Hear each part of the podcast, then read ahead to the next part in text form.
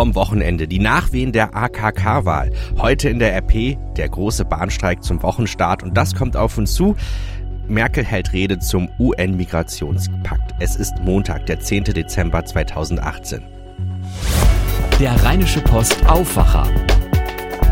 Der Nachrichtenpodcast am Morgen. Vielleicht hört ihr unseren Aufwacher-Podcast heute etwas anders als gewohnt. Vielleicht seid ihr länger unterwegs, vielleicht fahrt ihr mit dem Auto statt der Bahn, vielleicht steht ihr trotzdem im Stau. Es fühlt sich ja immer doof an, wenn man von seiner Routine abweichen muss. Diesmal wegen des Bahnstreiks, der besonders uns hier in NRW treffen soll.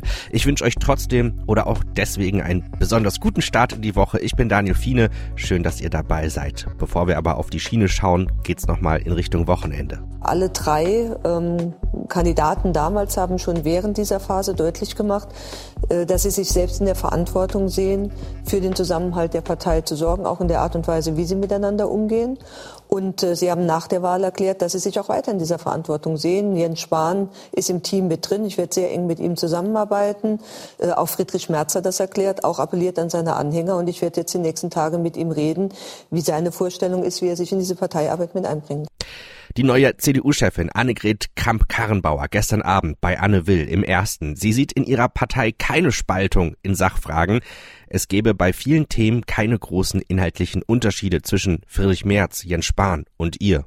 Die Frage, ähm, die wir auch äh, noch einmal klären müssen, auch in der Partei, ist die Frage, äh, ob die Spaltung, von der jetzt geredet wird, äh, wirklich eine Spaltung in der Sache ist. Mein Eindruck auch aus den Regionalkonferenzen, wenn man mal die, die einzelnen Punkte zu den Themenfeldern nebeneinander legt, was Friedrich Merz gefordert hat, was ich gesagt habe, was Jens Spahn gesagt hat, wird man in vielen Punkten gar nicht große inhaltliche Unterschiede sehen. Es hat viel mit Habitus zu tun, viel auch, wer mit welchem Image gestartet ist. Aber wie gesagt, es galt unter uns drei immer, die Gesamtverantwortung gilt der Partei. Und ich habe Friedrich Merz auch in den letzten Wochen als jemand kennengelernt, der zu dieser Verantwortung steht. Trotzdem steht die Frage nach Spaltung im Raum, denn es gab ja ein knappes Wahlergebnis am Freitag. Aus meiner Sicht in der Sache selbst, sich diese Alternative, wie sie jetzt dargelegt wird, die eine ist sozusagen das pure Weiter so, das bin ich nicht, das ist auch während den Regionalkonferenzen sehr deutlich geworden. Und die anderen sind die, die im Grunde genommen eine gesamte Ära abwickeln wollen. Auch das sind sie nicht. Auch das hat Friedrich Merz, auch das hat Jens Spahn sehr deutlich gemacht. Deswegen ist diese Alternative, so wie sie jetzt zugespitzt ist, äh, ist de facto nicht da. Als Coup wird aber ihre Personalie Paul Ziemiak gewertet. Sie macht den jungen Union-Chef zum Generalsekretär und bindet klug so ihre Kritiker mit ein. Das ist natürlich für ihn auch eine besonders schwierige Situation gewesen, weil er auf der einen Seite äh, natürlich auch ähm, ich sag mal, Delegierte hat, die sagen, wie kann man in ein Lager, also wie kann man zu jemandem in ein Team gehen, den man vorher nicht gewählt hat. Ja. Ähm, so, und die gibt es zu beiden Seiten. Und deswegen ist das für ihn eine ganz schwierige Situation. Und insofern war das Ergebnis, das er bekommen hat, ähm, weder für ihn noch für mich wirklich überraschend und es ist überhaupt nicht zu vergleichen mit der Situation, mit der ich äh, im Februar sozusagen ins Partei, also aus einem Staatsamt heraus in ein Parteiamt gewechselt bin. Äh, das war eine ganz andere Situation. Die Nachwehen des CDU-Parteitags findet ihr auch bei uns in der Zeitung und auf RP Online. Dort beschäftigen wir uns nicht nur mit Paul Ziemiak, sondern auch mit Friedrich Merz und konkret mit der Frage, warum er verloren hat. Wobei es da nur einen konkreten Grund gibt, ihn selbst. Es wird fast schon zur Routine. Nach neuen Demonstrationen der Gelbwesten mit Krawallen und vielen Festnahmen dankt Emmanuel Macron artig den Sicherheitskräften. Der französische Staatschef ist aber seinen Bürgern bisher eine Antwort schuldig geblieben, wie er die von den Massenprotesten ausgelöste politische Krise beilegen will.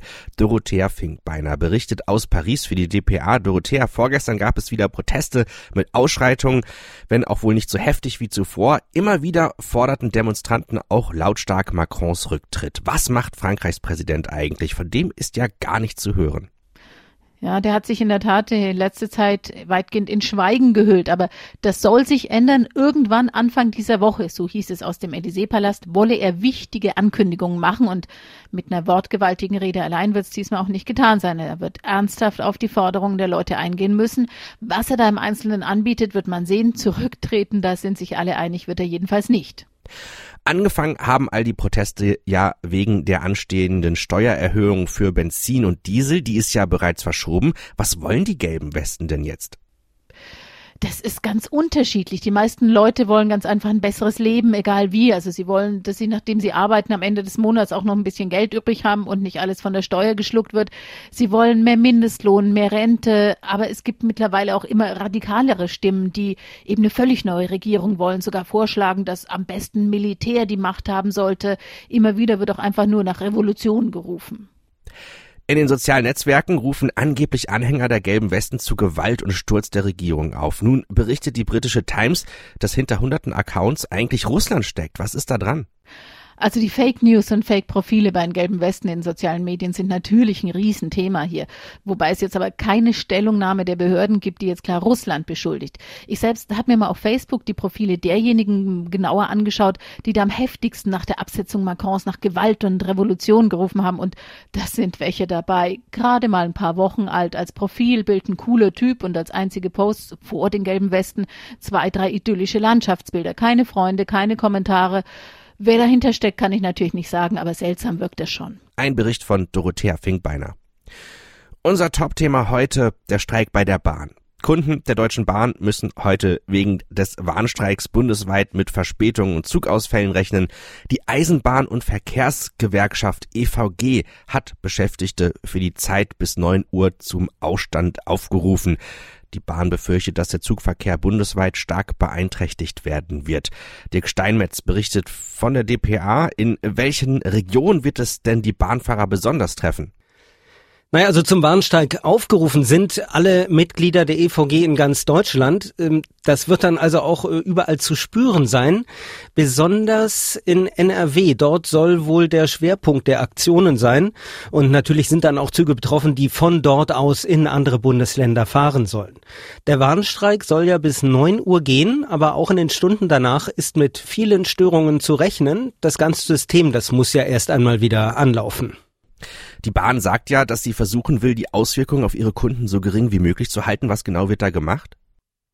Ja, die Bahn will mehr Personal einsetzen bei der Telefonhotline und auf den Bahnhöfen, um alle Fahrgäste auch möglichst schnell zu informieren. Bahnsprecher Achim Staus verspricht auch, dass alle Fahrgäste, die nun ein Ticket für einen ganz bestimmten Zug haben, nicht am Bahnsteig stehen gelassen werden. Die Zugbindung bei den Spar- und Superspreistickets haben wir deswegen schon aufgehoben. Das heißt, Kunden mit diesen Fahrkarten können flexibel auch in anderen Zügen fahren. Tickets und Reservierungen will die Bahn auch kostenlos erstatten, wenn nun wegen des Streiks die Reise nicht wie geplant möglich ist. Vorgestern waren die Tarifparteien in Hannover ohne Ergebnis auseinandergegangen. Warum? Also die Gewerkschaft sagt, das, was die Bahn angeboten hat, ist viel zu wenig. Die Bahn dagegen spricht von einer völlig unnötigen und überflüssigen Eskalation. Bahnsprecher Achim Staus. Lösungen für diesen Konflikt findet man nur am Verhandlungstisch und nicht auf dem Rücken unserer Kunden. Also die Bahn sagt, sie hat 5,1 Prozent mehr Lohn und Gehalt geboten in zwei Stufen und eine Einmalzahlung von 500 Euro. Ja, dann gibt's ja auch noch die Gewerkschaft Deutscher Lokomotivführer und mit dieser Gewerkschaft verhandelt die Bahn ja morgen weiter. Ja, und da sieht's etwas besser aus, sagen die Verhandlungsführer. Die GDL, die verhandelt ja für 36.000 Beschäftigte des Zugpersonals, vor allem Lokführer, Zugbegleiter und Bordgastronomen. Die EVG vertritt etwa 160.000 Beschäftigte der Deutschen Bahn. Ein Bericht von Dirk Steinmetz. Die aktuellen Auswirkungen, auch den Blick auf die Straße und die möglichen Staus, gibt's immer aktuell auf rp-online.de. Was kommt heute sonst noch auf uns zu? Vertreter von mehr als 150 Nationen wollen in Marokko nach Wochen hitziger Debatten den umstrittenen UN-Migrationspakt annehmen. Bei der Konferenz in Marrakesch hält auch Bundeskanzlerin Angela Merkel eine Rede. Der UN-Migrationspakt ist die erste Vereinbarung zur globalen Leitlinie der Migration. In Oslo und Stockholm werden die Träger der diesjährigen Nobelpreise ihre Auszeichnung entgegennehmen. Die Friedensnobelpreisträger, die Jesidin Nadia Murad und der kongolesische Arzt Denis Mukwege bekommen in Oslo die Auszeichnung, weil sie mit ihrem Engagement bekannt machten, wie sexuelle Gewalt in Kriegs- und Konfliktgebieten als Waffe genutzt wird. In der schwedischen Hauptstadt Stockholm werden die Nobelpreise für Medizin, Chemie, Physik und Wirtschaftswissenschaften verliehen. Und ich nehme euch jetzt noch mit in die faszinierende Welt der künstlichen Intelligenz und des Brain Hackings. Jawohl, des Brain Hackings. Darüber habe ich nämlich zusammen mit unserem Chefredakteur Michael Bröker und Miriam Meckel gesprochen. Sie ist die Herausgeberin der Wirtschaftswoche, Gründerin der Zukunftsplattform ADA und hat uns bei der Rheinischen Post besucht und ein Satz von ihr hat mich aufhorchen lassen. Unsere Gedanken dürfen nicht gehackt werden. Oha ich glaube, es gibt historisch gesehen eine Menge Situationen, wo irgendwie Menschen am liebsten in den Kopf von anderen Menschen reingekrochen wären, aus politischen Gründen, aus Gründen der Liebe vielleicht auch. Jetzt geht es um Technologie in meinem Buch und um die Möglichkeiten, wie man sozusagen das Gehirn äh, Schritt für Schritt vernetzt mit äh, Maschinen, ähm, die durch Software angetrieben werden, wie wir irgendwann unsere Gehirne untereinander vernetzen können, vielleicht um eine ein Brain-Netzwerk zu äh, kreieren und das dann vielleicht auch noch an eine künstlich intelligente Brain Cloud anzuschließen. Es gibt ja, glaube ich, kein sensibleres Organ äh, als das Gehirn. Man macht sich so viel Sorgen, dass mit dem Gehirn irgendetwas passiert. Äh, und jetzt soll die Technologie mit unserem Gehirn vernetzt werden. Verstehst du, dass die Ängste immer das Erste sind, worüber wir in Deutschland diskutieren, oder ist es eine typisch deutsche Debatte? Also bei dem Thema verstehe ich das tatsächlich. Ansonsten bin, ich nicht der Meinung, dass man immer alles erst mit Angst äh, angucken sollte, ähm, sondern auch mal sich trauen sollte, was zu probieren und dann nachzujustieren, wo es schwierig wird. Beim Gehirn bin ich tatsächlich anderer Meinung weil es so sensibel ist und weil im Gehirn ja alles sitzt, was uns ausmacht. Also äh, unsere ganze Persönlichkeit, unsere Individualität, die Freiheit des Denkens durch die Tatsache, dass Gedanken eben äh, privat sind, dass sie nicht abgehört, mitgehört werden können. Das alles gehört dazu und das ist schon ein wichtiger Bestandteil unserer heutigen äh, Gesellschaft. Ne? Auch aus der Euro europäischen Aufklärung heraus ist das sozusagen ja das, was wir jetzt äh, genießen dürfen. Und wenn man da reingeht, dann geht man sozusagen ins Innerste unseres derzeitigen Menschenbildes. Deshalb bin ich da vorsichtig. Wo stehen wir denn gerade im gesellschaftlichen Diskurs? Ich habe so das Gefühl, auf der einen Seite ist es ein Hype-Begriff, gerade wenn man über die Konferenzprogramme in sämtlichen Branchen schaut. Auf der anderen Seite ist es dann doch noch für viele ein sehr nebulöses Thema. Ähm, ist das jetzt gerade so die Herausforderung, wenn wir uns mit Szenarien beschäftigen, dass wir sie aktiv nicht zu düster gestalten? Ich glaube, die Kernherausforderung ist, dass wir sie überhaupt verstehen, die Möglichkeiten, die in diesen Technologien liegen. Und das ist nicht ganz leicht, weil das ist ja schon ein komplexes Thema. Ne? Auf der einen Seite künstliche Intelligenz, das reicht eigentlich schon. Jetzt noch das Gehirn, was, was in sich total komplex ist und auch übrigens in weiten Teilen noch unverstanden ist, ist äh, das zweite Thema, mit dem wir uns da beschäftigen müssen das ist nicht so, das ist nicht so ein einfacher Zugang und trotzdem glaube ich, dass es wichtig ist, weil hier jetzt so erste Dinge passieren, ähm, an denen sich dann eben äh, entscheiden kann, wie es wie sein wird in Zukunft. Wir haben auch über ihr aktuelles Buch Mein Kopf gehört mir und über die gesellschaftliche Herausforderungen, die künstliche Intelligenz mit sich bringt, gesprochen. Das ganze Gespräch mit Miriam Meckel könnt ihr unter podcasts.rp-online.de hören.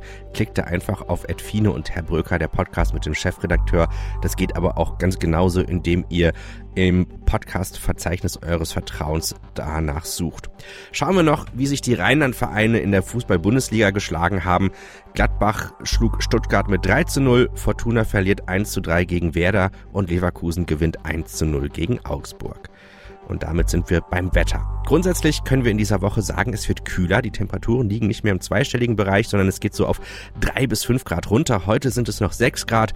Ansonsten bleibt das Mischmaschwetter, Sonne, Wolken und zwischendrin immer mal wieder leichte Regenschauer. Das war der Rheinische Postaufwacher für diesen Montag. Ich bin Daniel Fiene. Habt einen guten Start in die neue Woche. Mehr bei uns im Netz www.rp-online.de